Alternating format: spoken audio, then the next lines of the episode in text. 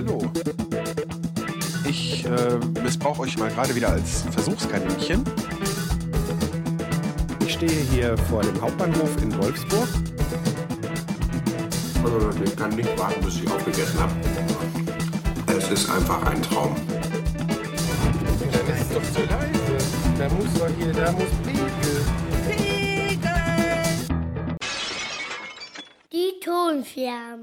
Herzlich willkommen zu einer neuen Küchenscherbe. Ich habe mir auch heute wieder Verstärkung eingeladen. Und zwar den Mann, ohne den es diesen Podcast nie gegeben hätte, weil der mich auch ans Podcasting als Hörer herangeführt hat. Den Kulinarikast. Hallo Sven. Hallo Dennis. Freut mich sehr, äh, mit dir aufnehmen zu dürfen. Ja, kein Problem. Ich meine, wir haben ja auch schon zusammen getrunken, wir haben schon zusammen Musik gehört, wir haben schon zusammen gefeiert. Wir waren ja beide schon die beiden Male, die Podstock jetzt war, waren wir da. Mhm.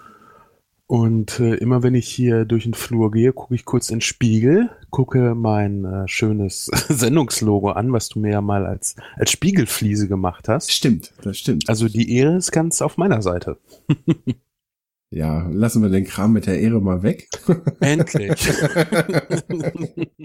Ja, es sollte nur einfach ein bisschen hochgestochen klingen am Anfang.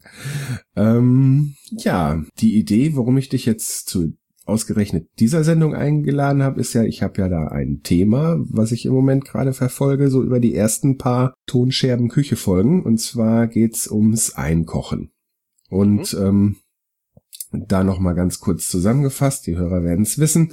Mir geht's ja bei dem Einkochen eigentlich gar nicht so um das Klassische. Ich meine, das wird mir auch, da werde ich mich auch noch mal drum kümmern, weil es mir auch Spaß macht, sondern ich habe ja einfach durch meinen Lebenswandel, durch das Lernen des Kochens mit Hilfe von irgendwelchen Tütchen und äh, Brühepulvern oder so irgendwann mal nach einer Möglichkeit gesucht, ähm, ja, das Ganze zu machen, aber ohne halt diese Brühepulver. Also das heißt, auf was Vernünftiges zurückgreifen zu können und dann äh, damit spontan mal eben schnell was kochen zu können. Und äh, das dann halt, äh, wenn man sonst so vom Kochen keine Ahnung hat. Der Nebeneffekt war natürlich, dass ich jetzt kochen gelernt habe und es gar nicht mehr unbedingt immer so brauche. Aber für den Alltag finde ich es halt immer noch sehr schön, wenn man sowas wie ein Hühnerbrühe, eine Gemüsebrühe oder ein Rinderfond oder so irgendwo rumstehen hat wo man mal schnell eben eine Soße von machen kann oder eine Suppe, ohne sich da lange erstmal hinstellen zu müssen. Und halt ohne halt diese Pulverbrühen, die werden bei uns zwar auch noch benutzt, aber äh, so wenig wie halt irgendwie möglich. Ne? Warum eigentlich? Was? Warum benutzt du keine Pulverbrühe oder nicht so gerne? Ähm, ja, mir war es irgendwann einfach damit einfach, das, das schmeckte dann alles gleich. Ne? Mhm. Das ist, wurde mir zu langweilig. Ja, mir wurden ja irgendwann die äh, Fertiggerichte zu langweilig, so dass ich versucht habe, die erstmal aufzupimpen. So, und dann ähm, habe ich da halt irgendwie dran rumexperimentiert und dann habe ich halt aber dauernd immer als irgendwie, ähm, der Holgi sagt in eurer letzten Kombüse, der wird sowas auch nochmal dazu benutzen, um irgendwie Geschmack an Nudeln dran zu kriegen. Ich glaube, das ist auch so ein Trick, das, was, was jeder macht, der so Brühe zu Hause rumstehen hat. Aber wenn man das dann mal alles so durch hat, so, ja, wie gesagt, es schmeckt dann eigentlich immer alles gleich. Du kannst dann vielleicht noch ein bisschen variieren, indem du, was weiß ich, äh, die, die Instant-Fleischbrühe oder die Hühnerbrühe nimmst, äh, aber teilweise je nach Marke unterscheiden die sich ja noch nicht mal wirklich. Und dann ist das halt, wie gesagt, ziemlich langweilig. Ja, also dass sie sich nicht unterscheiden, da will ich jetzt, äh, äh, nee, kann ich eigentlich nicht sagen. Also ich finde schon, dass man da Unterschiede merkt, ob ich äh, von irgendeiner Marke die Gemüse, die Hühner oder die Kraftbrühe da nehme. Aber was echt ist, es ist halt immer äh, die, die, dieser flache Geschmack. Also das schmeckt nicht nach nix, sondern es schmeckt so kräftig. Ich will auch gar nicht sagen künstlich, aber dieses ganze Feine, was du bei so einer selbstgemachten Brühe hast, fehlt ja komplett. Ne? Das, ich, ich finde immer, das ist so, wenn du äh, äh, Nagel in der Wand hauen willst, dann nimmst halt nicht einen Vorschlaghammer. Kann man machen, Richtig. aber ist für die Wand jetzt auch nicht so toll. Und für den Alltag, also ich nehme sowas für den Alltag schon, weil ich einfach äh, nicht, äh, nicht so viel äh, Zeugs auf Vorrat koche. Es gibt ein paar Sachen, die koche ich auf Vorrat, weil es einfach Sinn macht. Grünkohl finde ich zum Beispiel, kannst du nicht für einen Tag kochen. Kann ich nicht. Macht, äh, schmeckt auch nicht. Das muss ja mindestens einen Tag alt sein nach dem Kochen, damit es schmeckt. Mhm. Und äh, ich, ich koche den auch nicht irgendwie in zehn Minuten. Ich lasse mir da schon eine Stunde Zeit. Beziehungsweise es ist dann meist länger, weil ich halt einen sehr großen Pot ansetze. Äh, die Zeit will ich halt auch einfach nicht aufbringen. Aber so für den Alltag finde ich, kann man es schon benutzen, ist aber ganz oft auch unnötig. Ne? Mhm. So Fertigbrühe. Ich meine, auch, auch Brühe prinzipiell muss ich im Alltag nicht unbedingt benutzen. Äh, ich kann ja einfach äh, Zutaten zu dem, was ich dann normalerweise vielleicht mit Brühe kochen würde, weil ich mir selber unsicher bin, äh, mir selber nicht zutraue, was zu kochen, was einen guten Geschmack hat. Da kann ich ja auch andere Zutaten reintun. Ich sag mal, Lauchmöhren oder Sellerie ein bisschen, Mhm. anstatt eine Brühe zu nehmen. Ja gut, wenn ich sag Alltag, heißt das ja auch nicht, ich mache das jeden Tag, ne? Also wenn ich da, sag ich mal so, den Hühnerfond da vorgekocht habe und den dann in die Gläser äh, äh, eingekocht habe, dann ähm, waren das dann, was weiß ich, irgendwie fünf, sechs Liter, ja, die Mhm. ich gekocht habe, damit sich das Ganze von der Zeit her auch lohnt. Ja, klar. Und ähm, dann in diese hohen Gläser, weil wenn ich die nicht selber machen kann, dann nehme ich gerne diese konzentrierte Brühe in diesen 340 Milliliter Gläsern. Da ist dann immer so ein bisschen Fleisch drin. So diese, diese hohen, schlanken Gläser sind das. Ähm, die recycle ich dann halt auch dafür. Die hebe ich halt auf, spül die aus. ja, ist ja auch Wahnsinn, was Einmachgläser kosten, ne? Ja, ist auch schlimm, ne? Und ich habe zwar auch richtige jetzt mittlerweile und einen Einkochautomaten, aber sowas mache ich dann halt einfach im Ofen. So, so wie ich das halt vorher beim, beim ersten Ausprobieren halt auch gemacht habe. Ja, Hm. und dann äh, äh, koche ich das halt ein und dann komme ich normalerweise über ein Vierteljahr damit. Ich habe jetzt ähm, zwischendurch mal getwittert, dass ich mit so altem Zeug koche, noch aus dem August 2014. Das liegt aber ja jetzt dran, wie meine Personal Podcast-Hörer wissen, dass ich äh, äh, im März äh, einen neuen Job in einer neuen Stadt angefangen habe und durch den ganzen Umzug, äh, ich hatte ganz lange jetzt äh, ein Dreivierteljahr gar keine eigene Küche und so, da ähm, ist das halt einfach stehen geblieben. Und ähm, das Faszinierende daran ist, dass es halt noch gut ist. Ja, also ja, ich es ist hab, ja eingekocht gewesen. ich ne? habe letztes Jahr bei der Weihnachtsgans habe ich ähm, hinterher die Karkasse noch äh, zu Fond verarbeitet. Ich habe aber auch, weil ich damals wegen der Soße, weil ich beim ersten Mal so auf die Nase gefallen bin, dass das alles mit der Zeit nicht geklappt hat, habe letztes Jahr, äh, also ja vorletztes Jahr muss ich dann ja jetzt sagen, habe ich die Soße separat gemacht aus Hühnerklein, ne? Hatte ich die schon so parallel, während die ganze Gans da im Ofen war, gemacht und habe halt das, was so aus der Gans rausgekommen ist, auch ein, aufgefangen und eingekocht.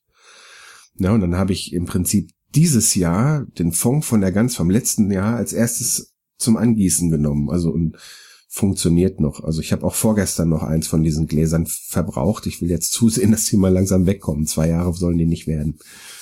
Und hast du irgendwelche Geschmackseinbußen festgestellt? Ähm, ich habe ja jetzt keinen richtigen Vergleich gehabt, also ne, aber ich, es geht, also es ist halt super noch, ne, also das kann ich schon sagen, dass es noch geht. Mhm. Ja, also ähm, ich habe das jetzt halt einmal den Gänsefond und auch so, den habe ich jetzt auch schon mal für was benutzt, wo ich so einen Hühnerfond benutzt hätte, ähm, so ein so ein so ein Schmorkohlgericht, wo ich äh, dann morgens irgendwie alles in eine in der, in der Pfanne schon mache und dann mit diesem Hühnerfond angieße und dann kommt das in den Ofen auf, keine Ahnung, so für eine halbe Stunde oder so bei 150 Grad und dann bleibt der Ofen zu und an. Sondern ist das bis abends schön alles durchkaramellisiert und man kann sich da reinlegen. Geschmacklich gesehen meine ich jetzt. Und äh, äh, da habe ich dann halt den Gänsefond für genommen, weil ich halt jetzt gerade keinen frischen Hühnerfond hatte und nix. Und äh, das ist genauso super und lecker geworden wie sonst auch. Auch mit frisch gekochten, sag ich mal. Mag sein, dass äh, feinere Zungen vielleicht irgendwelche Nuancen rausschmecken können, aber Ja, was, was ich mich gefragt habe, du, du hast mich ja im Vorfeld auch äh, schon mal so ein bisschen gebrieft, worum es gehen soll. Äh, Mhm. Was ich mich frage, ist, wie lange bleiben die feinen Aromen in so einer Brühe, wenn ich das eingekocht habe und das dann lange stehen lasse? Also das hält sich ja problemlos, solange bis der Deckel ploppt, ne? Vor, Ja, ja. Wenn der halt ploppt, dann weißt du, das kann jetzt willst du auch nicht mehr. Ja, das Nee, willst du dann auch nicht mehr. Nee, Genau. nicht nur, dass du es nicht darfst, das willst du dann auch nicht mehr. Genau. Es ist schädlich, aber noch schlimmer, es ist verboten. Ja, so ungefähr. Ähm, aber da frage ich mich schon so, merke ich da nicht einen Unterschied? Ne? Aber wenn, wenn du eh noch was dazu gibst, ich sage jetzt mal, der Kohl bringt ja wieder neuen Geschmack mit rein, Mhm. äh, dann glaube ich, fällt das auch echt nicht auf. Nur wenn ich jetzt zum Beispiel äh, eingekochten Hü oder ja eingekochten Hühnerfond habe und davon eine Hühnersuppe mache. Also, Also- ich finde, das geht. Also ich habe es halt schon gemacht. Also Mhm. äh, ähm, eigentlich dann auch häufiger, weil ähm, wenn wir dann sagen, bei uns ist es meistens so, also ähm, dass wir Hühnersuppe essen, wenn wir hier krank werden, ne? Mhm. Gerne. So, dann habe ich einfach auch so im Winter und da habe ich dann Bock. Da habe ich dann allerdings bin ich da auch, dann habe ich auch keinen Bock, mich da stundenlang in der Küche zu stellen und da hier Nee. lang was auszukochen. Ne? So, Ja. Und da ist das dann super. Dann mache ich das, wenn ich, wenn ich noch nicht wirklich selber am Stock gehe, dann nehme ich einfach irgendwie ein, zwei Hähnchenbeine oder so, für wegen, wegen, damit auch noch was mit der Fleischanlage dann ist und koche die erstmal ganz normal aus so und dann gieße ich, gieße ich, um das Ganze kräftiger zu machen, halt hinterher dann diesen Fond noch wieder an. Steht der denn dann bei ist dann euch in der Hausapotheke oder? Nee. äh, vorher im Vorratsraum und jetzt im Keller, weil es da schön kühl ist auch. Ja, aber das ist natürlich echt eine super Idee, ne? Einfach mal so ein bisschen äh, vernünftige Hühnersuppe irgendwo vorkochen für die äh, ja, Erkältungszeit. Ja, auch, weil da habe ich echt nochmal gelesen, das ist halt echt kein Quatsch, da geht's um den Zink, der da drin Genau. ist. Und ähm, dass sogar Dosensuppe hilft, stand zumindest mal in der Apothekenumschau. Ja, ich bin ja auch der Meinung, dass bei mir bei Erkältung und vor allen Dingen auch bei Halsschmerzen Asia Nudelsnacks sehr, sehr gute Dienste tun. Mhm. Und warum? Ist scharf und es sind halt viele äh, Mineralien drin, also Salze, ne? Ja, ja. Und wenn man da Und- die Hühn Hühnervariante nimmt, dann hat man das auch wieder mit drin mit dem Zink. Ja, und zumindest auch viel heiße Flüssigkeit, die ich dann konsumiere. Und die Schärfe, die desinfiziert. Also ich bin ernsthaft, nee, ich bin nicht ernsthaft, ich weiß, dass es hilft. Ich bin äh, da sehr begeistert von. Also ähm, das mit der heißen Flüssigkeit ist ja, wenn man erkältet ist und krank ist, also deshalb soll man ja auch Tee trinken und so weiter, ist sowieso Ja. gut. Erstmal egal, was man da zu sich nimmt. Kleine Schlucke, lindern den Genau. Hustenreiz und so weiter. Das ist ja sowieso gut. Also da kann man nichts sagen. Naja, also wie gesagt, für den Alltag, für den Alltag brauche ich es halt ja dann auch nicht ständig. Ne? Und dadurch, dass ich dann ja auch mal hier ein Gemüse brühe, da habe ich es dann auch so gemacht, die habe ich in Bügelflaschen eingekocht, also und zwar in so kleine Flensburger Flaschegröße, so diese Mhm. Blöckflaschen. Und ähm, ja, wenn ich dann so eine aufmache, dann brauche ich ja nicht unbedingt gleich die ganze Flasche. So, und dann kann die dann halt, wenn sie dann geöffnet ist, auch noch mal gut für eine Woche oder so im Kühlschrank und kann dann verbraucht werden. Also man muss ja da dann auch nicht gleich ne alles da zusammen kippen. Ich hab's dann aber auch schon mal gemacht irgendwie, dann wollte ich schnell irgendwie was haben, da habe ich halt dann so Gemüsebrühe, Hühnerbrühe zusammengekippt, Tiefkühl ähm, Suppengemüse da rein, ne? Und hatte dann schnell mal eben ein Süppchen für den Mittag. Ja, Ja, so. Und das Ganze alles ohne Pulverchen. Ne? ja. Also ich, ich koche ja auch gerne mit, mit Tiefkühlgemüse, einfach weil ich dann viel Verschiedenes zu Hause habe. Und äh, bei uns halt nicht so viele Leute Gemüse essen und ich liebe Gemüse. Mhm. Und gerade was Suppen angeht, also dann brauche ich als Basis meist echt einfach nur einen Beutel gemischtes Gemüse, ob das jetzt ein Suppengemüse ist, ob das irgendeine eine Themenmischung ist, ob das Asia-Gemüse ist oder mexikanisches Gemüse. Und das war das, was ich vorhin meinte. So, äh, du kannst halt auch ohne Brühe eine leckere Brühe kochen, indem du einfach nur äh, ordentlich viel verschiedenes Gemüse nimmst, was halt viel Geschmack reinbringt. Mhm. Ne, und so koche ich dann ganz, ganz häufig, äh, vor allen Dingen auch Schnellsuppe, weil du hast ja, oder ich habe dann ja auch kaum noch was zu tun. Ich Mhm. schmeiß äh, vielleicht ein paar Reste aus dem Kühlschrank rein, was weiß ich. Ich habe Aufschnittrest, der jetzt äh, schnell weg soll, einfach weil er auch nicht ewig haltbar ist. Ja, dann schneide ich den zum Beispiel äh, klein und hau den mit in so eine mexikanische äh, Suppe, die ich mit Tomatenmark mache, wenn ich dann noch frische Tomaten da habe, die auch weg sollen, weil wir vielleicht morgen wieder einkaufen gehen, größer, dann kann ich da alles mit reinhauen und habe halt so viel Verschiedenes, was so viel Geschmack gibt, dass ich da nichts anderes an, an Pulver brauche. Mhm. Und das Schöne ist halt, du bist auch gleich den Kühlschrank und das alles hast du aufgeräumt. Und du weißt, was du noch da hast, was du auf jeden Fall nicht kaufen brauchst, beziehungsweise was du gerade verbraucht hast. Mhm. Auf jeden Fall. Ähm, was die äh, Einkocherei dann auch nochmal wieder angeht, ähm, da kommt ja dann bei mir jetzt auch noch dieser Hobby-Aspekt wieder mit dabei, weil es ja angefangen hat, mir Spaß zu machen. Auch mal gerne zu experimentieren und da ist dann ähm, erstmal das mit den Fond und später dann, was ich noch nicht ausprobiert habe, dann auch mit Soßen und so, ähm, ist das natürlich dann schon wieder eine coole Sache, weil wenn ich dann Lust habe, mal was auszuprobieren, habe ich auch oft vielleicht nicht halt die lange Zeit, äh, die ich ja äh, haben müsste, um dann irgendwie mir da, sag ich mal, erstmal die Grundsachen für zurechtzukochen ähm, äh, die Experimente, die ich da noch vorhab irgendwie dieses Jahr, sind dann ähm, mal so richtig äh, überhaupt erstmal ohne Einkochen, überhaupt erstmal so selber richtig, richtig dick so eine Jus und Glas so zu machen.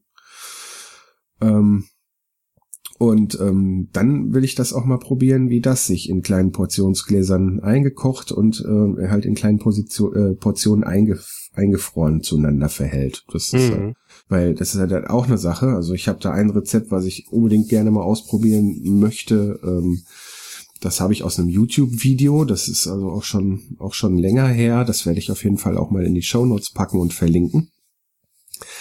Äh, da dauert das zwei Tage, bis das Zeug fertig ist. Was, was, wovon redest du denn? Von was Von- einem Rezept? Von der Jü, äh, und zwar Ach so, äh, okay. von der Rinder, Rinder Jü und dann halt auch äh, das Zeug, wenn er dann hinterher im Video, da hat er das, das ist, das geliert völlig, ja, so, Ja. der kann da richtig drauf kneten, wenn er das in der Hand hat, in Würfel geschnitten. Ja, ja. Äh, ist richtig, richtig äh, tolles Zeug. Stelle ich mir auf jeden Fall sehr, sehr lecker vor, Aber da zwei, was draus Ta zu machen. zwei Tage kochen ist ja. Ja, das ist auch irgendwie, ich glaube, in der Zeit war er noch Lehrling, ist also auch ein Koch, so wie ich das weiß. Und ähm, der hat's halt so nachgemacht, äh, wie es bei denen dann halt in der Küche auch läuft. Der hat das dann irgendwie Mhm. abends, abends aufgesetzt, das erste, und dann halt über Nacht ziehen lassen. Ne, so, äh, und dann am nächsten Tag weiter und mit reduzieren, sag ich mal. Vielleicht sind es anderthalb Tage, aber es ist, ist halt auf jeden Fall steckt eine Menge Zeit drin. ja, Das macht man ja halt auch nicht ja nur mal so für mal eben, ne? Nee, vor allen Dingen viel passive Zeit. Klar, wenn er das jetzt abends Mhm. anstellt und dann über Nacht stehen lässt, ohne Flamme drunter, klar. Und wenn du es dann nachher nochmal einreduzieren willst, ja, das stimmt. Ja, da ist also Ähm. ordentlich. Da, also ich meinte jetzt auch nicht die Zeit, aber ich meine, man muss ja halt trotzdem dann parat stehen, wenn es fertig ist. Es ist ähnlich wie beim Brotbacken. Ja. Die aktive Zeit ist nicht äh, ist nicht unbedingt das Problem, sondern dass man zur richtigen Zeit dann wieder am richtigen Ort ist. Ja, vor allen Dingen äh, auch dann nochmal Zeit und Lust zu haben, dann das zu machen. Im Alltagsstress äh, kann das dann halt manchmal auch äh, schon sein, oh scheiße, jetzt muss ich noch nach Hause, die Jus muss jetzt noch umgekippt werden, äh, einkochen lassen und so. Ja. Ja, da lohnt sich das auf jeden Fall, äh, das dann einmal groß zu machen. Und ich finde da das Einkochen auch allein deshalb interessanter äh, gegenüber dem Einfrieren. Also Einfrieren finde ich ist, ist ganz schick für relativ kurzfristige Lagerung, Mhm. weil äh, Sachen, die du einfrierst, sehr schnell diesen Tiefkühlgeschmack annehmen. Ja. Und Mhm. ich, ich glaube, im Glas, wenn du da was äh, einkochst, das ist ja luftdicht verschlossen, was soll's für einen Geschmack annehmen? Genau.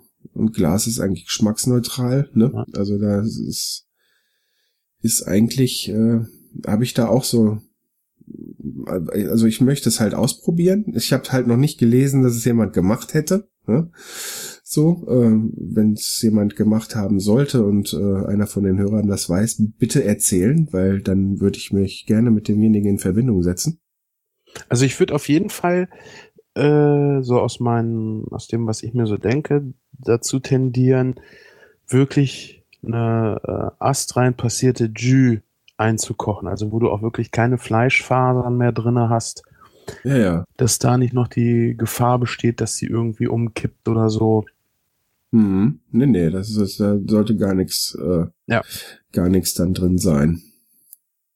Obwohl, selbst wenn Fleischfasern drin sind, also du kannst auch Fleisch einkochen, äh, aber äh, in der Jus sollte halt einfach schon nichts drin sein. Also das ist, ja, natürlich kannst du Fleisch einkochen, aber Fleischfasern, die da so einzeln drin rumschwirren, bieten natürlich nochmal einen anderen, äh, eine andere Angriffsfläche als ein großes Stück Fleisch sei. Wobei, solange wie du das dann wahrscheinlich eingekocht liegen lässt, ist das auch egal. Ich bin kein Einkocher. Ich vermute es. Ich, verm ich auch nicht.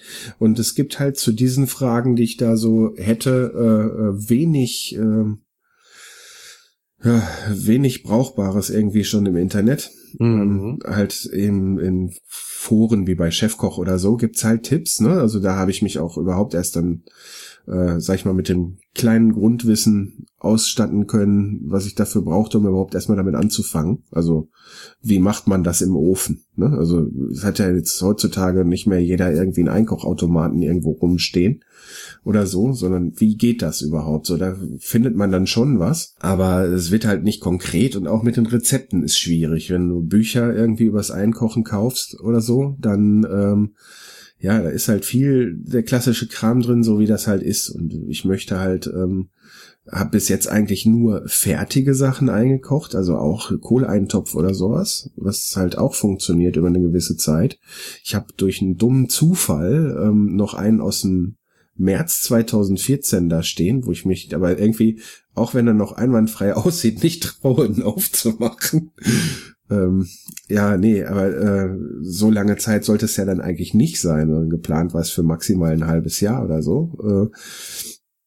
Äh, ähm, ja, und da würde ich das halt eigentlich gerne so machen, wie halt so alte Rezepte auch gibt, dass man sagt, ja gut, man kocht das wirklich im Glas fertig. Mhm. Und da gibt's halt, da muss ich halt selber experimentieren, da gibt's halt kaum was.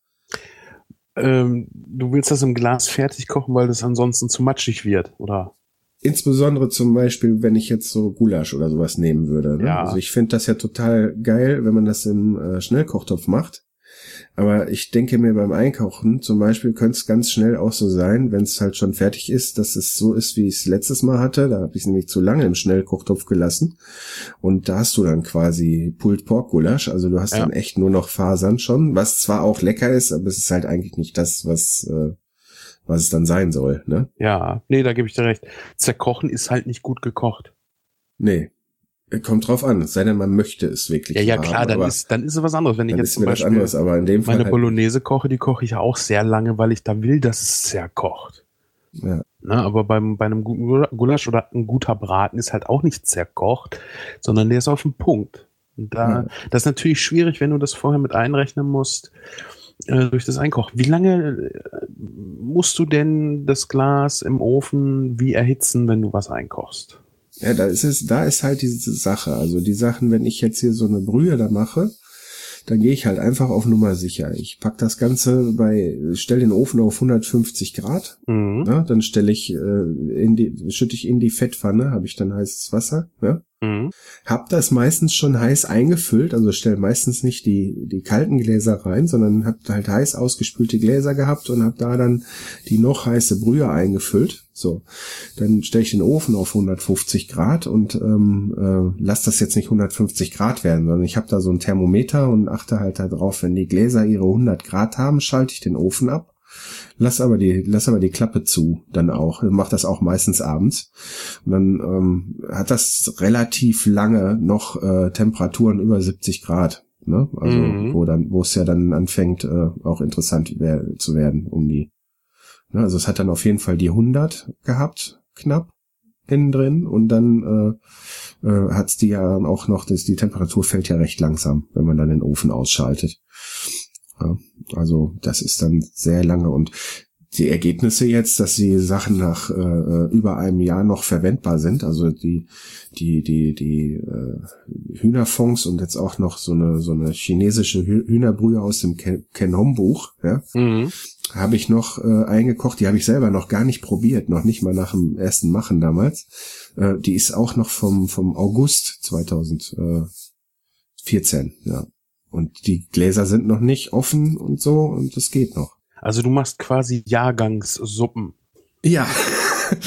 Wie gesagt, ohne, das, ohne, die Kündigung von meinem vorherigen Arbeitgeber und dann die Umsiedlung äh, nach Niedersachsen wäre das so nicht passiert. Ja, aber ist doch auch mal interessant, so hier, ich habe Das ist schon witzig, ja. eine Suppe von, was weiß ich, kann ja auch einfach nur der Monat sein, ne, Ja. wenn es eingekocht ist. Ähm, aber wenn ich das so höre, so ja 100 Grad, wie lange braucht es, bis es die hat? Puh. Keine Ahnung, halbe Stunde ungefähr, bis es die hat. Ja, Und dann braucht er die, braucht er der Ofen auch noch mal äh, ein bisschen. Also da hängt's jetzt halbe Stunde, da hängt's jetzt davon ab, ähm, ob man ähm, das Ganze reintut äh, mit kaltem Wasser und die kalte Brühe, das kann man halt auch und dann im Ofen erst auf die 100 Grad komplett erhitzen. Ja, aber das dauert ja. Und das andere ist ne? halt schwierig, das an, ja, aber so machen es eigentlich die meisten, wenn man da so andere Sachen sieht, wenn die sich irgendwie Tomatensauce vorkochen oder sowas. Ähm, und die warten dann auch noch, bis die Tomatensauce im Glas aufkocht. Mhm. Das kann man machen, habe ich auch schon gemacht. Dann muss man aber aufpassen beim Befüllen der Gläser, dass man die dann doch so Mhm. wenigstens zwei Finger weit unter den Deckel nur füllt, ähm, damit einem das Ganze nicht durch den äh, Deckel rausspritzt, letzten Endes, weil dann alles, was so an Verunreinigung zwischen Deckel und Glas ist, äh, sorgt dafür, dass das nicht lange dicht bleibt und dann hält es auch entsprechend nicht lange. Jetzt frage ich mich natürlich, warum sollte ich das kalt da reingeben und im Ofen erst erhitzen? Ich habe die Tomatensuppe jetzt als Beispiel ja vorher schon gekocht. Ja, Welchen Sinn Ist- macht das? passiert insofern, wenn man ähm, äh, äh, passiert insofern, wenn man zum Beispiel sowas kocht, also so wie ich jetzt gerade gesagt habe, so einen Eintopf. Mhm. Man hat den dann gegessen und hat gesehen, so das ist jetzt noch so und so viel, morgen essen wir nicht mehr davon, jetzt koche ich den Rest ein. Gut, Dann ist es schon kalt. also wenn man es plant, natürlich nicht. wollte ich gerade sagen, weil er, ergab sich mir jetzt nicht, äh, das auf dem kalten Weg zu machen. Klar, wenn wenn es so, ach ja gut, könnte ich ja auch einkochen, wenn ich es übrig Ja. habe. Wenn ihr, wenn man es geplant hat, ne, so dann äh, kann man es nur deshalb nicht hundertprozentig sagen, wie lang das dauert, weil je nachdem, wie schnell man gerade arbeitet, was hast du gerade für einen Ofen, Mhm. ne, wie hei- gut heizt der nach und so weiter, ähm, bei welcher Temperatur bist du angekommen, bis du alles eingefüllt hast und dann da reinstellst, weil du machst die Gläser nicht nach und nach, sondern du füllst die alle, schließt die äh, komplett und dann ähm, kommen die da rein. Also aber wirklich dann alle auf einmal, ja nicht einzeln. So. Und dann bist du schon runter auf 50 Grad oder erst bei 60, das ist, weiß man dann ja nicht. Ne? Also kann man ja jetzt so im Vorfeld nicht sagen. Nee, das stimmt. Äh, hast du schon mal irgendwas mit Teigwaren eingekocht? Nee, ne? Nein, möchte ich gerne mal machen. Ähm, wobei äh, ich mir da nicht so sicher bin, ob das hinterher wirklich noch essbar ist, weil Ich glaube, das wird schnell lapsch. mh, Also schnell, schnell matschig dadurch, dass es dann halt erstmal lange in dieser äh, Wärme ist. Ne, du hast ja eine Wärme, die äh, bis 100 Grad geht und dann hält sich das Ganze ja auch eine Zeit lang. Und dann liegt es noch die ganze Zeit in Flüssigkeit. Ich glaube, Eben. das ist ich habe schon mal so so so Spirelli-Nudel-Eintopf oder so aus der Dose gegessen. Das ist eigentlich eher unschön. Ja. Ne? Und so stelle ich mir das dann auch vor. und meist Ja, also- gar nicht, weil es schlecht schmeckt, sondern weil die Konsistenz halt einfach ekelhaft ist. Ne? Genau, genau, weil die Konsistenz dann halt nicht so ist, wie sie sein soll. Aber ich denke mir dann auch, wenn das dann halt nicht klappt, ne, das Ausprobieren wäre da auch echt nur Vollständigkeit halber. Mhm. Ähm, ich sag mal, wenn ich jetzt eine Hühnersuppe oder so hab schon, also so mit Fleischeinlage oder so und koche mir das ein, dann mache ich das ja zum Beispiel, wenn ich die zu Hause koche, auch so. Ähm, ich koche erstmal die Suppe.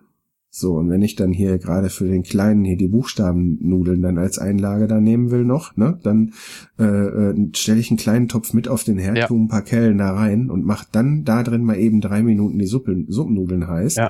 damit mir der Rest hinterher nicht aufquillt. Ja. Also ich muss sagen, ich bin pervers, Entschuldigung, das muss ich los. Ich bin pervers, das heißt, wenn ich das nur für mich mache, dann ähm, kann das auch schon mal sein, dass ich das mache und dann, wenn das dann über Nacht dann da so zum zum Klumpen geworden ist, dann esse ich das auch noch, aber nur bei Hühnersuppe.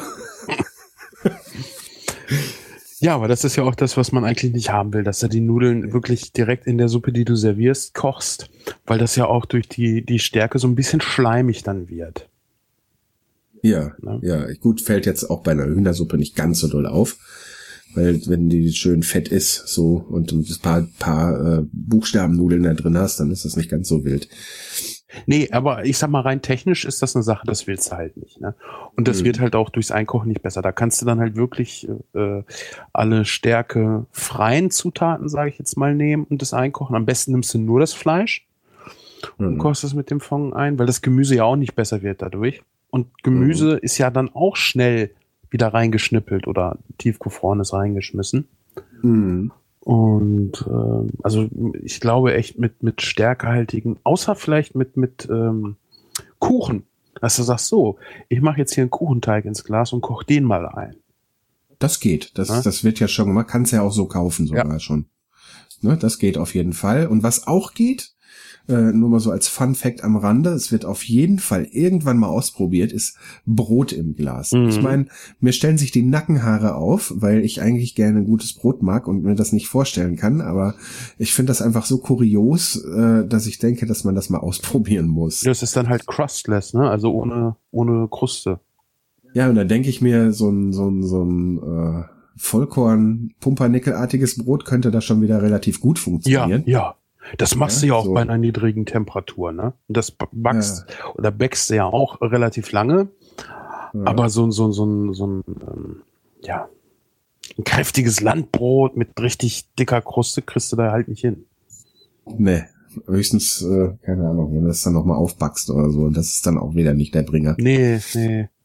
Aber ich glaube, für sowas oder auch für so ein, so, so ein, ähm, ja, so ein Milchteig, vielleicht so, so ein, so ein Weißbrot, so ein Milchbrötchenteig, könnte das bestimmt funktionieren. Also ich weiß von, also ich habe da, wenn ich es finde, packe ich einen Link in die Show Notes. Ich habe da auf jeden Fall was äh, äh, entdeckt, dass es da Leute gibt, die das schon machen. Mhm. Ne? Also äh, Brot im Glas. Ich habe da mal nachgegoogelt und habe da tatsächlich Treffer gefunden. Also Ja, der Unterschied ist ja im Vergleich jetzt zur, zur Suppennudel, du hast ja keine Flüssigkeit, in der die, das Brot Nee. schwimmt, was es dann nachher matschig macht. Ne? Das hast du ja bei der Du- Nudel oder beim Reis, wenn die in der Suppe sind. ja, und du backst das in dem Moment im Glas, lässt das, soweit ich das weiß, dann sogar erst eben abdampfen Mhm. und ähm, packst dann Gummiring und Glasdeckel drauf und erhitzt das nochmal, damit die, äh, damit der Unterdruck innen drin entsteht und dann nochmal alle Keime abgetötet werden. Mhm. Ähm, da äh, ist dann gar keine überflüssige Flüssigkeit drin. Nee, genau. Sag mal, ähm, wie ist das denn mit Nährwerten? Hast du dich da auch mal mit auseinandergesetzt, was, was äh, Vitamine und alles Mögliche angeht? Ähm, inwieweit das schlechter ist, als wenn du es frisch äh, zubereitest? Nee, noch nicht, weil ähm, ich da im Moment auch noch, ähm, im Moment auch noch die Sachen ja alle nur so gemacht habe als Zutat, ne? Also noch nicht das Fertige. Mhm. Das wird wohl dann auch zur Recherche und zu den Experimenten gehören, wenn ich dann mal so irgendwie fertig eintöpfe, da mal irgendwie einkoche. Ähm, aber ansonsten ist es ja dann so als Zutat gedacht und äh, dann immer in Mischung mit irgendwie äh, gefrorenem Gemüse, was da noch zusätzlich reinkommt oder frischem. Da äh, denke ich, ist die Vitaminversorgung und Mineralstoffversorgung dann trotzdem gegeben. Ja, das stimmt, das stimmt. Wenn du eh noch was Frisches reintust, klar. Ja, so wenn man das da so in der Mischung damit macht. Und ähm, ansonsten, sage ich mal, ähm, mag vielleicht nicht ganz so ideal sein wie bei frischem Zeug. Das äh, äh, würde ich ja auch überhaupt nicht abstreiten. Ich kann mir aber auch nicht vorstellen, dass es äh, nährwert- und vitaminfrei ist. Und es hat, wenn ich mir stattdessen sonst eine gekaufte Konservendose zu Gemüte führe, wenigstens noch den Vorteil, ich weiß ganz genau, was drin ist, weil ich selber reingetan habe und die äh, Konversi äh, Konservierungsstoffe fehlen. Also ich bin, was, was solche Aussagen angeht, immer ein bisschen skeptisch. Äh, wenn ich was selber koche, habe ich mit Sicherheit das Gefühl, ich weiß, was drin ist und ich mache ja auch keine äh, Konservierungsstoffe oder ähnliches äh, absichtlich rein, aber trotzdem, du kaufst die Lebensmittel ja auch irgendwoher. Es sei denn natürlich, du hast sie äh, aus deinem Garten und weißt zumindest, ob der Boden gedüngt worden ist ob du Pflanzenschutzmittel benutzt hast oder ähnliches. Aber so komplett kannst du gar nicht nachvollziehen, was ist in dem drinne, was ich esse. Das ist richtig. Ne? Und jetzt richtig. kommt noch hinzu, man sagt ja immer so, dass das, und ich, ich wehre mich halt so gegen diese Floskel, selbst gekocht ist immer besser. Das kommt natürlich auch darauf an, ob man kochen kann. ja. Ne? Es, und es, es gibt Leute, die können halt einfach nicht kochen. Das ist jetzt, ich will das keinem vorhalten oder ähnliches, aber es ist einfach ein Fakt, nicht jeder kann kochen. Und für manche Leute mag es einfach besser sein, wenn die sich dann irgendwo anders ihr Essen herholen. Natürlich ist es besser, wenn man kochen kann, einfach äh, weil du äh, viel selbstbestimmter leben kannst, viel, viel unabhängiger bist. Und ich denke auch, äh, dass du gesünder lebst. Äh, vor allen Dingen aber auch, weil du die Fettmenge, die du irgendwo rein tust, Da wollte ich auch drauf hinaus. selber regulieren musst. Weißt du, äh, fettiges Essen, was ich irgendwo kaufe, esse ich schneller, als wenn ich mir fettiges Essen selber kochen muss. Ja, weil dann, Ja. dann sehe ich ja sehr bewusst, wie viel Fett da drinne ist. Hm, es Oh ja. ist halt einfacher, wenn das die Lebensmittelindustrie macht, ja. Ja, dann sieht man es nicht, aber dann ist es meistens doch noch mehr, als dann, wenn ich äh, beim Kochen sage, ich tue jetzt mehr rein, weil ich gerade Bock drauf Ja, aber ich weiß es ja nicht. Nee, Ja? aber doch, ich weiß es ja mittlerweile schon, weil man sich ja dann erkundigt hat in diversen Abnehmversuchen, äh, wie das alles so aussieht. Und gerade diese Tütengerichte, die ich früher halt gerne mal eben nebenbei hier so, so Nudeln und so Zeugs zusammengemischt, hier irgendwie Spätzle in Käsesoße Doch. von irgendeiner Marke, weiß schon, was ich meine. Ja, Ne? So als junger Mann benutzt habe. So, das ist sowas von heftig. Also wenn du zunehmen musst, dann ist Rahmnudeln und sowas. Das funktioniert. Was denkst du, wie viel Kalorien hat eine Tafel Schokolade? Eine Tafel von 100 Gramm. Boah, also das kann ich jetzt in Zahlen nicht sagen. Ich habe da, ich habe ja, wenn ich dann abgenommen habe, hier das Weight Watcher System gemacht, ja, und ähm, das war dann nach Punkten Hm? und äh, da war das halt so, dass du halt echt nicht viel Schokolade essen konntest und Mhm. dann äh, waren deine Punkte aufgebraucht. Ne? Mhm. Schätz mal. 100 Gramm Schokolade, pff, 500, 800. 500. Das liegt sehr gut. Ja. Was hat äh, so ein äh, Asia-Nudelsnack? Weißt du, diese Nudeln in... Wo, wo, Auf 100 Gramm auch. Äh. ja, ein so ein Paket. Ich glaube 200, 300 schon. Nee, auch 500 fast. Auch 500 schon. Mhm. Ja, ich sag ja, wenn, wenn, wenn du aufnehmen will, äh, hier äh, nicht aufnehmen, zunehmen willst, äh, dann so ein Zeug. Mhm. Aber da ist jetzt noch nicht mal Sahne oder sowas drin, ne? Wobei, Nein, wenn du selber mit Sahne arbeitest, denkst du ja gleich, oh ja, hier Sahne, hm, fettig, gefährlich und so. Klar, ne? Aber äh, wenn irgendwer anders die Kalorien für dich ins Essen tut, fällt es dir leichter, das zu essen, weil du weißt es ja nicht. Ja, ich habe das gemerkt, also mit diesen Snacks, ne, Mhm. so diesen Asia-Snacks, das sind ja dann diese, das sind ja dann diese frittierten Nudeln drin auch, ne, Mhm. noch. Und ähm, ich habe eine Zeit lang habe ich die viel so zwischendurch eben als Snack gegessen. Ja. Und dann habe ich gesehen, wie habe ich auf die Waage geguckt, habe gedacht, das kann doch wohl nicht wahr sein. Und dann habe ich das erst kontrolliert. Ja. Und das ist, äh, das ist wirklich, wenn man zunehmen muss, äh, immer noch am Tag ein, zwei von den Dingern essen, dann, dann geht das gut. Ja, so als Vergleich, ne, wenn du äh, Nährwertangaben auf einer Verpackung hast, dann wird da rechnerisch immer von einem Tagesenergiebedarf von 2000 Kalorien ausgegangen. Mhm. Wenn jetzt so ein Asian-Nudelsnack fast 500 Kalorien hat, dann kannst du davon vier essen und musst davon den ganzen Tag deinen Energiehaushalt und dein Sättigungsgefühl bewältigen. Äh, letzteres wird echt schwierig. Ja. Ich habe äh, mir eine Zeit lang immer mal einen mit zur Arbeit genommen, einen von diesen Nudelsnacks, und ich muss sagen, die haben mich da doch sehr lange satt gehalten. Ne? Ja, aber da bist du auch die ganze Zeit beschäftigt, ne? Ja, wenn du beschäftigt bist und nicht dran denkst, sowieso schon mal kein Problem. Aber wenn du schon ein Problem hast, äh, dass du dazu neigst, ähm, nicht nur zu essen, wenn du Hunger hast, dann sind solche Sachen natürlich echt tödlich, weil da Mhm. so schnell so viel Kalorien zusammenkommen. Das Ganze passiert dir bei Gemüsegerichten, die du selber machst, nicht. Da hast du halt viel Masse, die du essen kannst, mit Mhm. weniger Kalorien. Ja, du Ja. kannst ja abends kannst du eine große Pfanne mit Gemüse machen, äh, machst dir ein bisschen Butter ran, also ein bisschen, das reicht Mhm. aber auch. Und äh, schon hast du ein tolles Essen. Ja, auf jeden Fall. Also das, was ich mit der Kontrolle darüber, was drin ist, wenn ich mir so einen Eintopf einkoche, meine, war eigentlich auch nicht, äh, dass ich absolut weiß, es ist frei von irgendwelchen Stoffen, die ich eigentlich nicht leiden kann. Ähm, ich weiß aber, was ich reingetan habe. Das heißt, also das, was du auch schon angesprochen hast, ähm, sowas wie irgendwie, wenn ich hier äh, meinen Apfelmus selber koche oder so, dann äh, brauche ich halt kein Verdickungsmittel, dann koche ich das halt, dass es bis es dicker ist.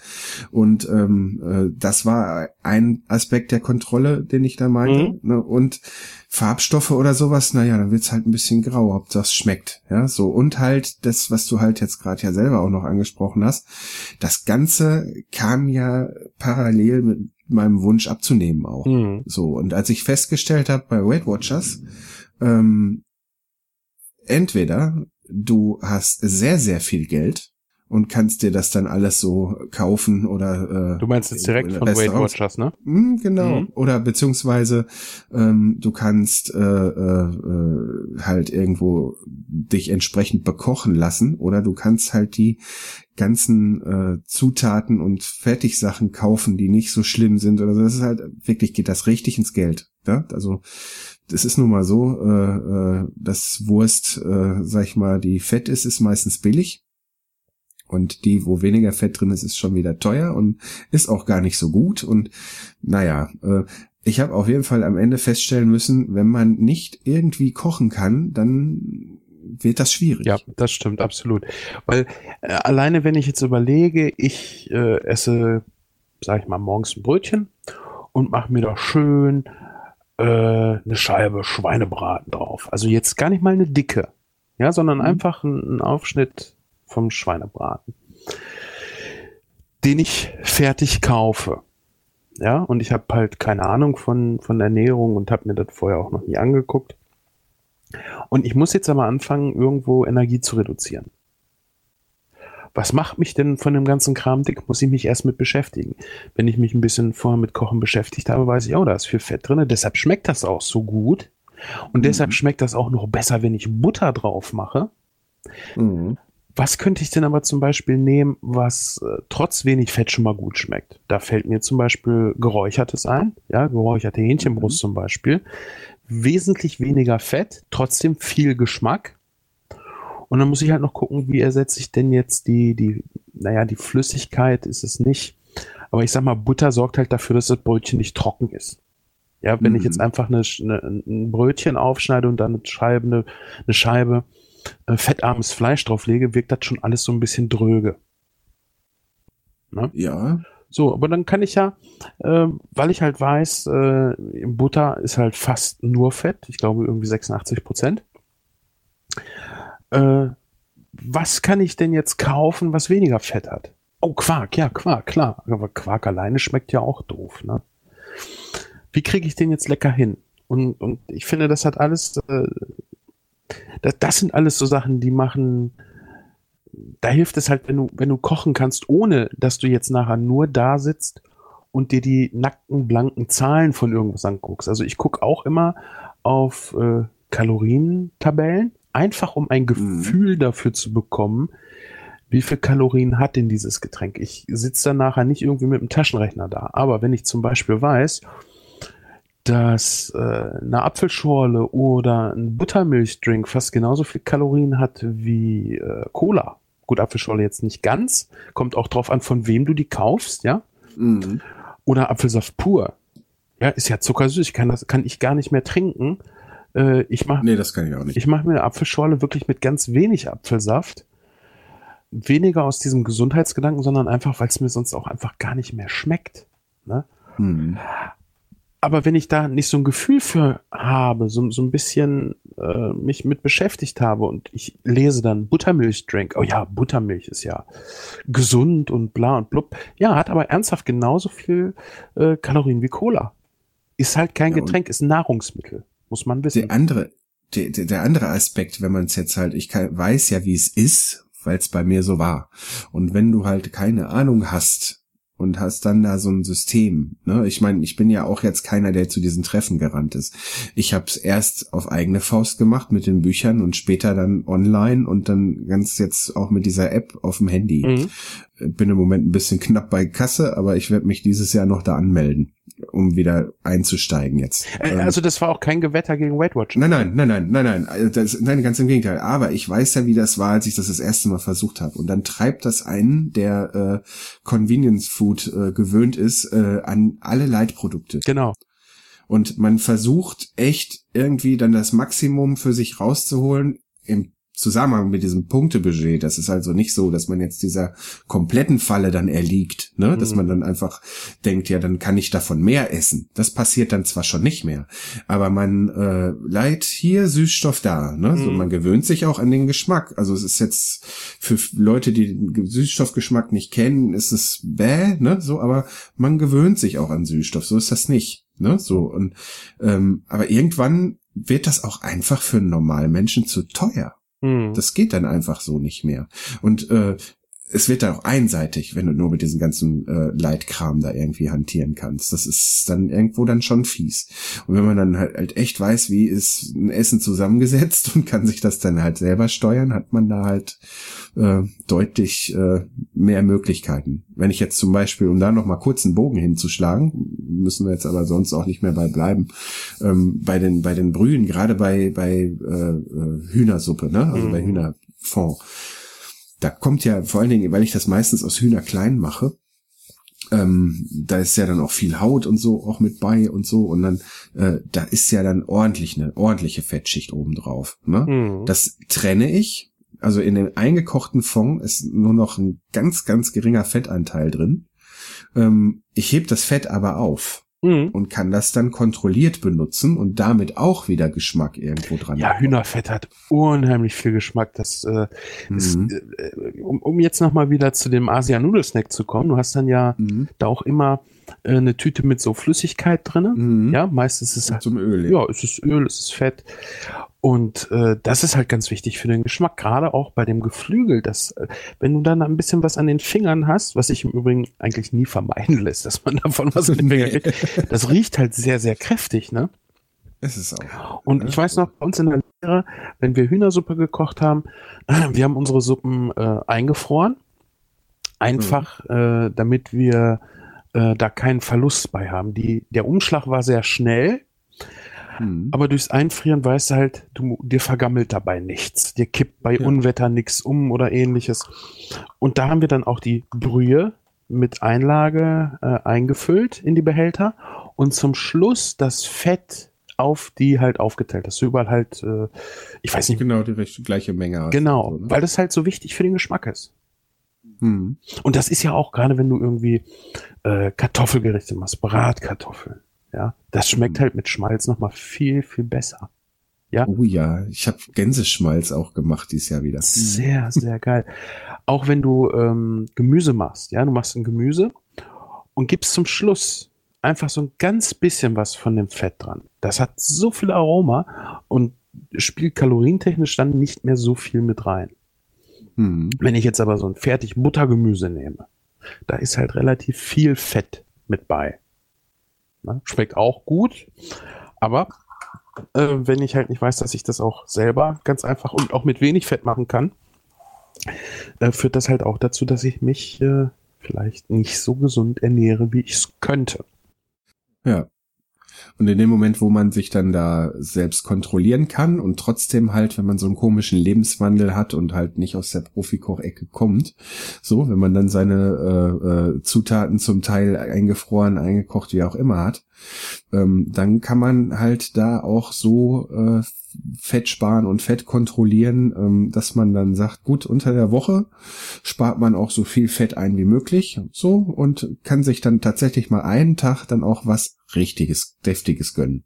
So, dann hat man äh, so von der Wochenbilanz her, äh, äh, äh, ja, ist es gut und man verzichtet nie wirklich am Ende so und hat dann äh, auch nicht dieses diesen Effekt, den man sonst hat, wenn man versucht abzuspecken, indem man einfach nur verzichtet, ähm, dass dann irgendwann Heißhunger auf irgendwas entsteht. Ja, ich, ich finde dieses Wort Verzicht ja? finde ich ganz gefährlich, äh, weil das holst du nach.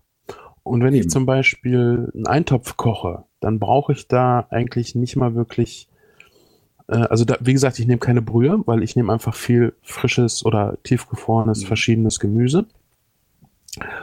Und äh, nehme vielleicht eine, eine, eine, Wurst mit rein oder ein Mettende. Ähm, mhm.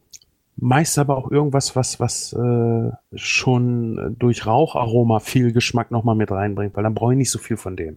Fleisch mhm. kannst du halt super sparen, wie gesagt, sparen, nicht drauf verzichten, äh, wenn du geräuchertes nimmst, weil das halt einen intensiveren Geschmack hat. Das ist ja auch mit Räucherfisch so. Räucherfisch halt einen sehr intensiven Geschmack.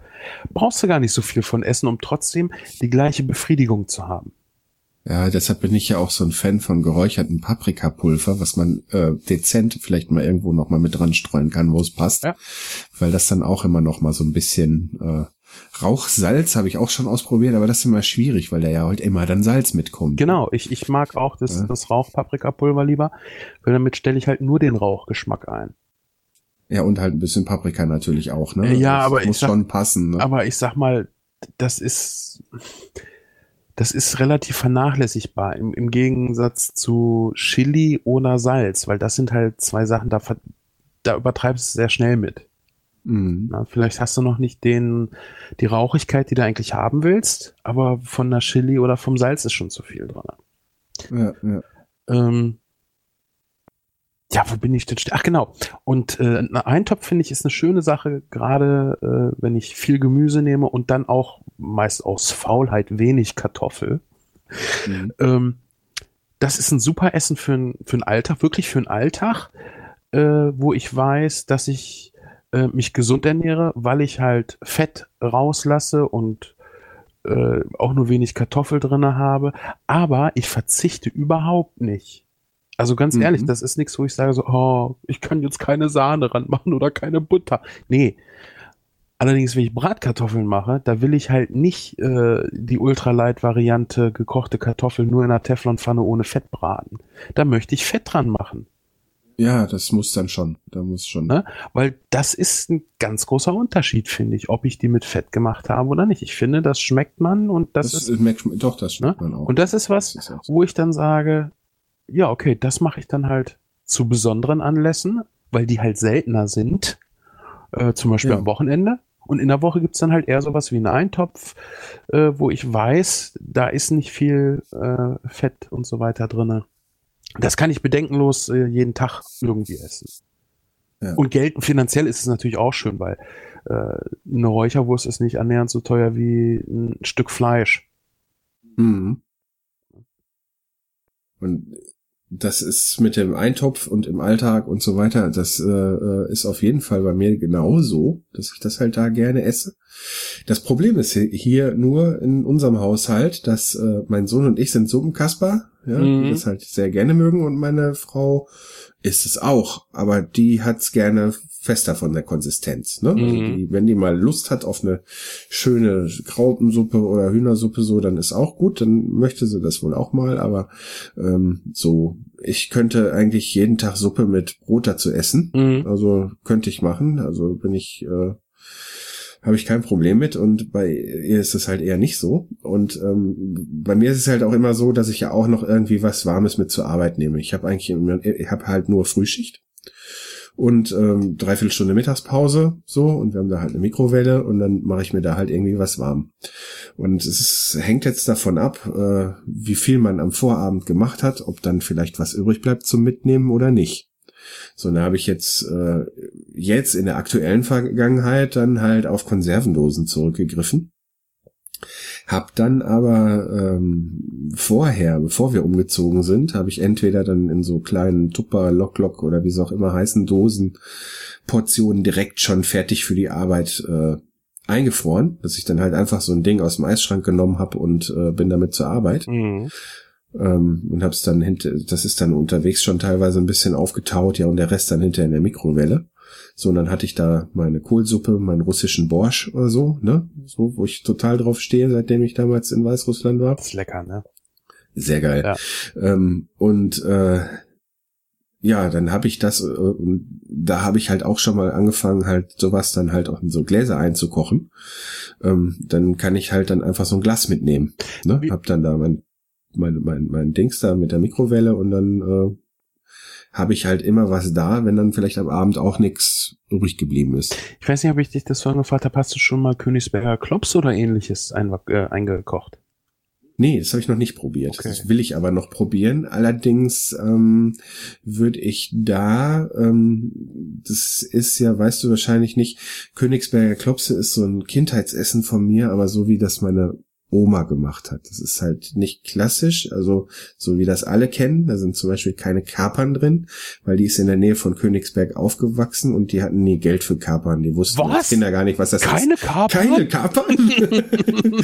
so, und dann ist das bei der auch immer so eher suppig gewesen. Ne? Die Klopse wurden in der Suppe auch gekocht. Mhm. Ne? Und dann wurde das Ganze hinter einfach mit Sahne und süß-sauer abgebunden. Ne? So, dann hast du da so eine, so eine, suppige Konsistenz, so leicht dick nur, ne? Und dann äh, so Zwiebeln drin rumschwimmen und äh, noch so ein bisschen abgefallenes Hackfleisch so und da kannst du allein dann diese, also ich jedenfalls kann allein diese Soße, also ich brauche dann klar, die Klopse sind auch lecker. Ja, aber die ich kannst du kann eigentlich diese weglassen, Soße ne? trinken. Ja, ja, ne? ja. das kenne ich.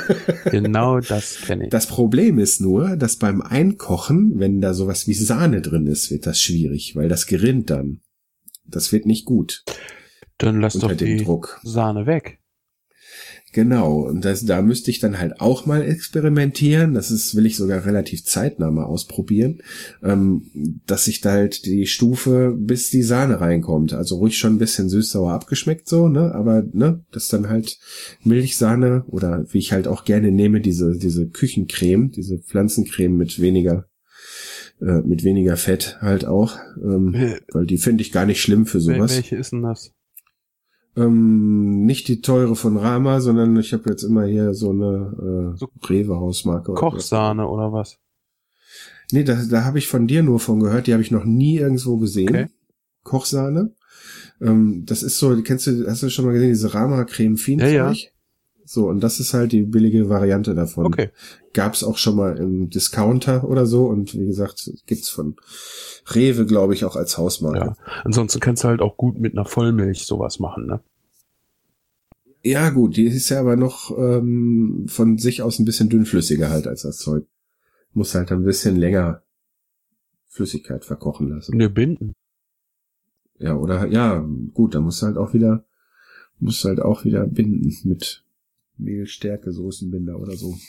Ja, aber das, wir, wir, kochen ja jetzt nicht äh, unter dem Aspekt, wir wollen keine Nährstoffe zu uns nehmen. Ne? Das waren ja Nö, jetzt, das nicht. das waren jetzt eben alles nur so Feststellungen im Vergleich zu Fertiggerichten, äh, Mhm. ohne dieses gebetsmühlenartige, äh, ja, selbstgekochtes ist ja immer besser oder ah, immer die Veganer, die einen überzeugen wollen. Äh, Ist mir ehrlich gesagt auch, wenn ich, wenn ich ehrlich mir gegenüber selber bin, ist mir davon kaum jemand begegnet. Aber es wird immer wieder erzählt und ich habe es auch oft genug erzählt.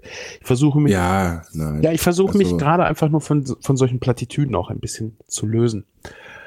Ähm, also diese Typen Mensch, die, äh, äh, die wir da so meinen, wenn wir das so sagen, und da meine ich jetzt alle mit, die so meinen ja diese Bekehrer, die bekehren einen dann aber auch mit allem und nicht nur damit, dass sie vielleicht zufällig auch Veganer sind. Das sind dann einfach äh, äh, penetrante Menschen. also was ich an Vegetariern und Veganern kennengelernt habe, war alles nicht aufdringlich. wollte ich, also, wollte ich gerade sagen. Also ich kenne auch. weil die anderen lernen ich gar nicht kennen. Ja, genau. Genau. Ähm, ja gut, dann muss es halt wieder binden. Das wäre dann äh, höchstens eine Mhm. Frage beim Einkochen, ähm, äh, inwieweit sich das auswirkt, die Stärkebindung, ob die sich vielleicht löst, ob das dann nochmal neu abbinden muss. Aber ansonsten, ich kenne ja äh, diese ganzen Kochfleischgerichte so, dass du äh, das Fleisch in, in, ja nicht in Wasser kochst, sondern halt in Wasser mit äh, Lorbeer, Nelke und Zwiebel und natürlich Salz, weil sonst hast du nachher im Fleisch nichts mehr drinne.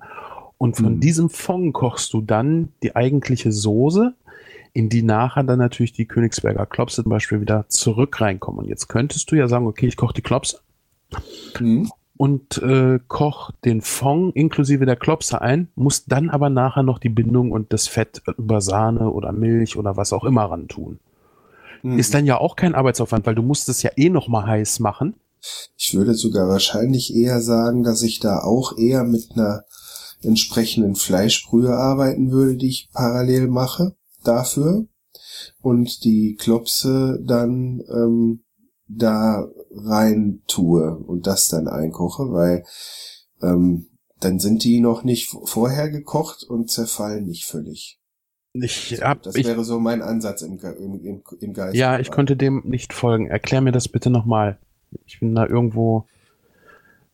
Ähm, ja, wenn man das jetzt da so macht, man kocht die und ähm, nimmt sie dann raus, dann sind die ja schon fertig. Richtig. Und wenn ich jetzt in einem Glas einkoche, dann habe ich gerade bei dem Hackfleisch, glaube ich, wieder das gleiche Problem, wie ich äh, bei fertigen Gulasch hätte, wenn ich das dann noch lang einkoche.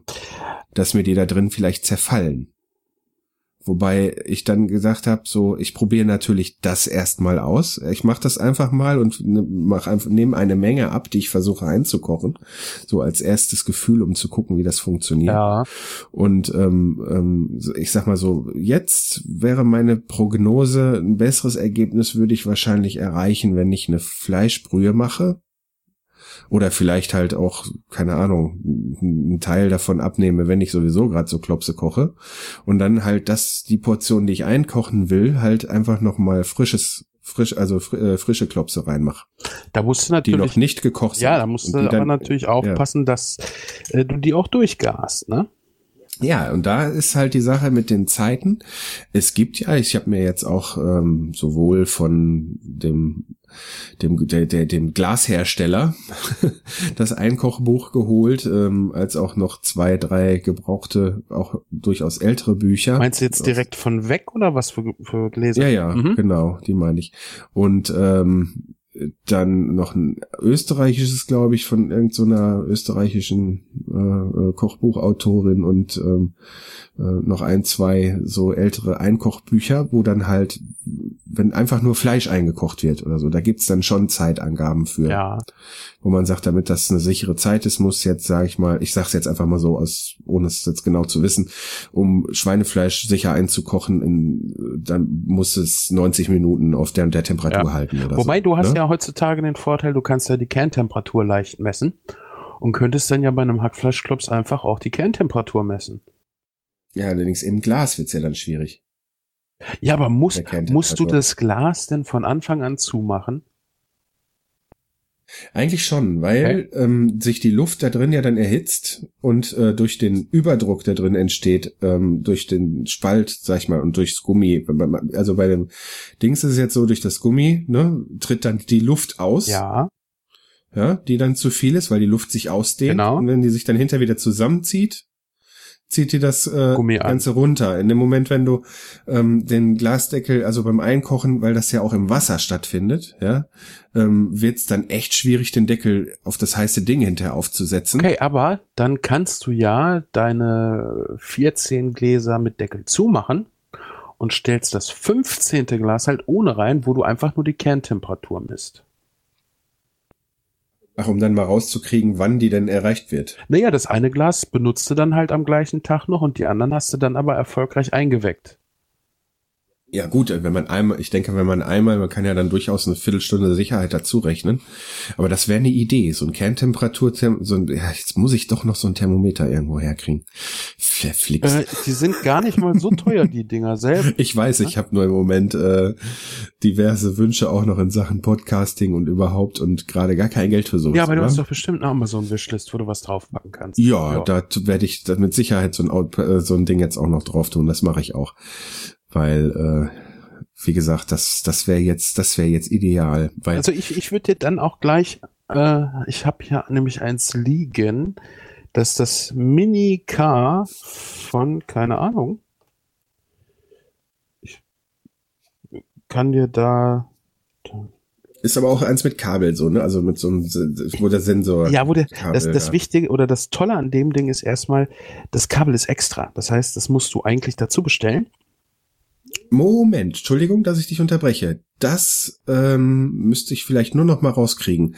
Du hast das in einer Küchenfunk oder in einer Kulinarikast-Folge mal vorgestellt und das hast du über die Firma gekauft. Kann das sein? Nein, äh, das habe ich über Amazon gekauft, aber wir haben die gleichen in der Firma, genau. Oh, ja, doch, dann habe ich es ja doch nicht ganz falsch. Und äh, das ist insofern ganz gut, weil du halt unterschiedliche Temperaturen vielleicht mal messen willst. Äh, Hm. Primär wirst du wahrscheinlich die Kerntemperatur von Fleisch messen wollen, aber nehmen wir an, du möchtest die Oberflächentemperatur einer Pfanne messen. Warum auch immer. Ist bei mir auch schon vorgekommen. Mache ich ständig mit meinem Infrarotthermometer. Gut, dann brauchst du natürlich nicht eins zum Auswechseln, wenn du schon Infrarot hast. Äh, dann reichen einfach Äh, billiges, aber für um zu wissen, wann kommt gleich der Rauchpunkt beim Fett, so äh, ungefähr äh, taugt das. Ja, ich habe das halt Dafür- mal benutzt, um die Oberfläche der Pfannen zu messen, wann welche Mhm. Pfanne denn in etwa wie heiß ist. Einfach um mal so eine Kurve zu haben. Äh, Mhm. Da ging es halt darum, warum sind Gusseisenpfannen besser für Bratkartoffeln als Teflonpfannen? Mhm. Ich glaube, da hängt's einfach an der Masse und ne, die, dass sie nicht so schnell runterkühlen, wenn man da was reintut. Hm, weiß ich nicht. Äh, Weil die die Wärme besser halten. ja, aber Würde ich jetzt so tippen. ja, aber ich guck mal, ich habe Induktion. Induktion ist sehr sehr schnell Oh ja, das habe ich jetzt auch erfahren dürfen. und es macht nicht mehr so den großen Unterschied. Und trotzdem sind sie in einer Gusseisenpfanne anders als in einer Teflonpfanne. Aber ich will das jetzt gar nicht vertiefen. Nur da kannst du halt nicht äh, einen Kerntemperatur-Adapter äh, nehmen, weil du, dann brauchst du halt wirklich was, womit du die Oberfläche misst. Hm. Und das Ding, das de, äh, zum Messen, das hatte ich mir dann aus der Firma einen Tag ausgeliehen. Das ist halt ein anderer Sensor, ja, der wirklich Mhm. eine ne Oberfläche abnimmt. Ja. ja. Und da ist es halt schön, wenn du nicht verschiedene Geräte brauchst, sondern einfach nur ein anderes Kabel dann anklemmst, um äh, damit dann halt zu messen. Und es gibt auch unterschiedliche äh, Temperaturbereiche, die die verschiedenen äh, Messspitzen zulassen. Ja, das hier äh, ist zum Beispiel für Temperaturen von minus 64 bis plus 1370 Grad. Äh, Okay, das deckt alles ab. ja, das ist das Gerät, ne? Aber für die. Spitzen gibt's halt auch nochmal unterschiedliche Temperaturen. Äh. Da kannst du dann auch drauf Ja, wenn die, wenn die schmilzt, dann funktioniert sie nicht mehr. Äh, stimmt schon. Ja, und Das ist äh, dann hast du halt ein Gerät, wo du äh, im Grunde genommen alles mit messen musst. Eventuell brauchst du halt nochmal eine neue Spitze. Aber das ist auch alles verkraftbar. hm.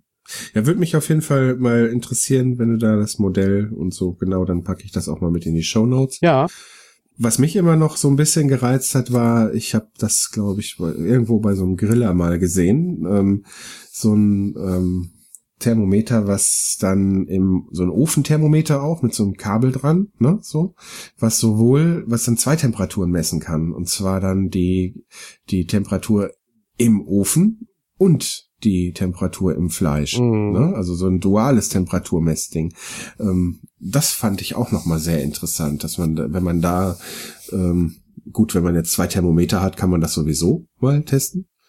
Ja, aber dann kann man zum Beispiel dann auch mal so rauskriegen, wie genau hält denn jetzt der Ofen auch die Temperaturen und so weiter und wann heizt der nach und ähm, sowas alles. Das braucht man im Alltag natürlich nicht. Aber wenn man jetzt versuchen will, so entweder sind es jetzt so Einkochexperimente oder Sachen auf den, überhaupt Sachen auf den Grund zu gehen, dann äh, kann das natürlich schon hilfreich sein, Ja. wenn man da Spaß dran hat. Und wenn ich den nicht hätte, dann würde ich mich damit nicht beschäftigen. genau. so, haben wir denn noch irgendwas, was du unbedingt heute äh, besprechen wolltest? Weil ich nämlich jetzt gleich los muss.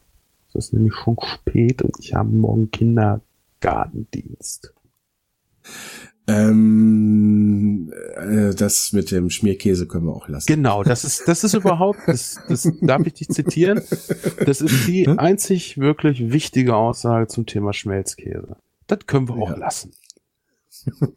Schönes Schlusswort. Nee, auf jeden Fall. Ja, hat mich auf jeden Fall sehr gefreut. Ja, mich auch. Es hat Spaß gemacht. ja, gerne wieder. Ja, mir, mir fällt bestimmt irgendwann mal was anderes als Einkochen ein. So, Ja, äh, dann ich komme ich da gerne nochmal drauf würde auch gerne dann mit dir nochmal äh, sprechen, wenn du denn deine Forschungen da betrieben hast. Gibt's? Ach ja, da wollte ich ja noch, da wollte ich ja noch was ansprechen, äh, was die Hörer noch gar nicht wissen. Und zwar hast du ja schon gesagt, du hättest Interesse. Und zwar habe ich den Sven im Vorfeld gefragt. Ich möchte nämlich ein Experiment machen dazu, wie sich die Aromen bei äh, den eingekochten Fonds verhalten. Ähm, und da möchte ich mal eine gewisse Menge, äh, eine größere Menge äh, Hühnerfond machen und dann an diverse Leute, vielleicht ist ja unter euch auch jemand, der Interesse hat, ähm, drei Gläser verschicken. Und zwar so, dass dann eins direkt nach dem Erhalt möglichst so in den nächsten ein, zwei, drei Tagen verbraucht wird. Das zweite nach einem Vierteljahr und das dritte nach einem halben Jahr in etwa. So, und dass man dann mal äh, darüber spricht, wie es denn geschmeckt hat.